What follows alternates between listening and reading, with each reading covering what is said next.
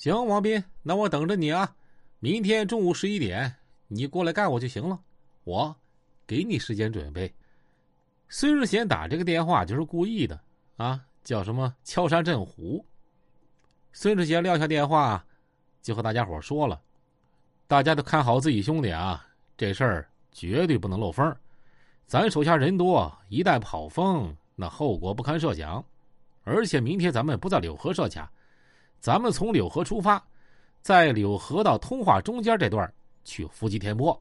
咱一共十八台车，前面放十台，后边放七台，这样就能形成一个包围圈。”前面的人看到田波的车队，让他先过去。只要这些车都钻进这个圈里头，他就一个也跑不了。而这功夫啊，张海波打了一辆车也回来了。这一切一切都安排好了，也都在孙世贤的控制范围之内。王斌就给田波打电话了，田波就问说：“斌子，你那头啥情况啊？”那个波哥，小谢他们一共来了十九台车，估计得有八十来号人吧。行，我知道了。明天早晨我早点过去，八九点钟就能到你那儿。你把你兄弟都码齐了，把家伙事啥的都都都都备好啊！咱们这回啊，就把小仙干死的通话。行，波哥，我都听你的。早晨六点多，孙世贤把大伙儿都叫起来了。他怕田波出发了早，孙志贤这边的车位置都已经就位了。从梅河口到柳河，从柳河再到通化，他埋伏在这个地段啊，是田波的必经之路。说话的功夫，到了八点多钟，这帮兄弟啊都全搁这埋伏着。这个时候，孙世贤探风的一辆车电话就打过来了：“喂，贤哥，前面来了个车队，能有十几个车吧？都是梅河口牌照的，现在都搁我身边开过去了，应该是田波他们。行，把他们都放进来，你们别跟着他，别露馅啊。”撂下电话，孙世贤就说：“大庆强子差不多了，大家都下车，都准备好了。”孙世贤这边啊，现在是分两帮，一帮是大庆啊、李殿起、二林子他们，一帮是小贤、陈海、沙老七、李强他们。大庆这边光喷子、五莲子加一块有二十多把，那边小邪、五连子有十几把。只要田波车队进来，指定没他好。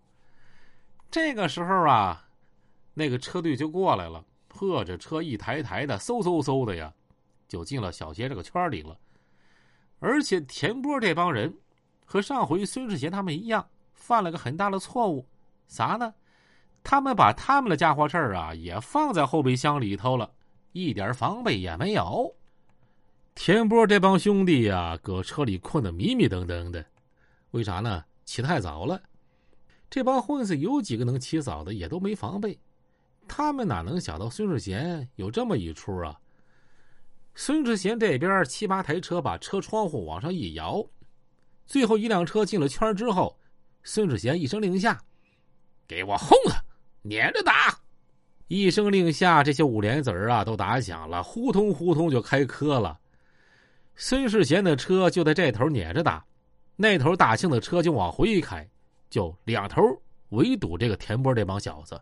呵，田波这帮兄弟啊！一个个吓蒙圈了，没反应过来咋回事啊？都是抱着个脑袋往车座子底下钻的。但这次孙世贤也失算了，为啥呀？哼，田波没来。